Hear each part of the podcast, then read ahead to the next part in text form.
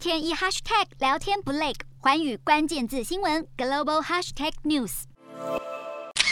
代工龙头台积电十四号收盘股价表现平平，落在五百七十三元。三大法人也不赏脸，合计卖超四点二三亿元。不过下午的法说会带来好消息，台积电公布最新财报，第一季合并营收约四千九百一十亿元，税后纯益约两千零二十七亿元，等于每天一开门就赚二十二亿元，每股盈余七点八二元台币，再奔历史高点。至于第一季毛利率冲上百分之五十五点六，季增百分之二十二，同样超乎市场预期。展望第二季。乐客观看待 HPC 及车用需求续强，让总裁魏哲家发下宏愿，毛利率高标上看百分之五十八。至于备受瞩目的三纳米制程，将按照计划在下半年量产；二纳米制程则是预计于二零二五年量产，全年产能一路紧到年底。台积电春光满面，过去的股王大力光也不遑多让，第一季营收约新台币一百零一亿元，每股盈余四十一点三元，创下五季新高，美中不足，毛利率下滑到百分之五十三，创下二零一四年第四季以来新低。